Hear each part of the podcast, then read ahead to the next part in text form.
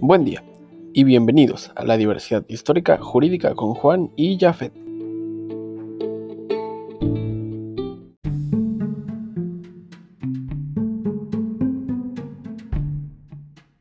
En el tema de hoy abordaremos a las culturas mesoamericanas que se establecieron en nuestro país, ya que éstas se clasificaron en tres etapas como lo fueron el preclásico, clásico y postclásico.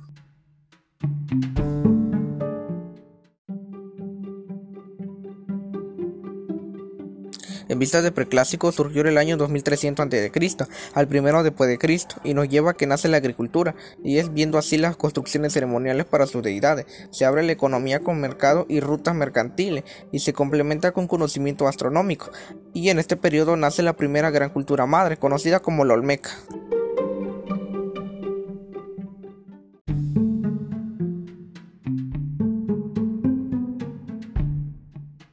Remontándonos al clásico se empieza el desarrollo de las ciudades mesoamericanas como Teotihuacán, Tajín, Pátzcuaro, Montalbán y los monumentos mayas de un Uxmal, Tikal, y así el desarrollo social, político, religioso y jurídico.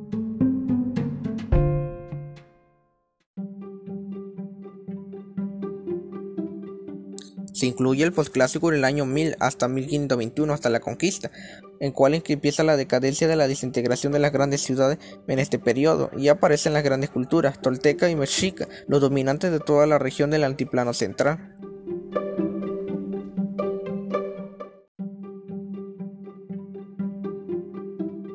Las seis regiones arqueológicas fueron la región maya, la región oaxaqueña, la región de la costa del Golfo, región del altiplano central, región norteña y la región del occidente de México.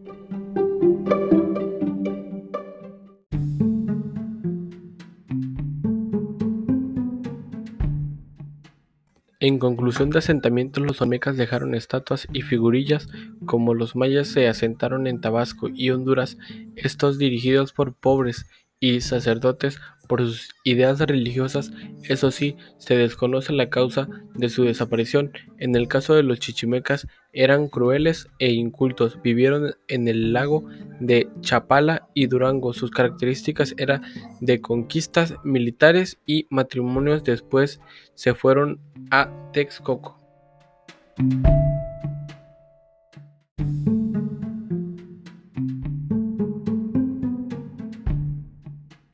Y finalmente los aztecas lo transformaron en monarquía, su posición era de dominio.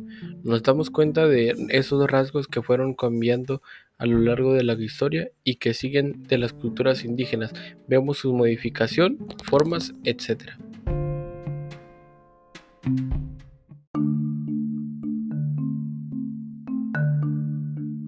concluimos, pero nos veremos en la próxima para conocer más historia jurídica en su gran diversidad. Es un placer informar del pasado al presente. Hasta luego.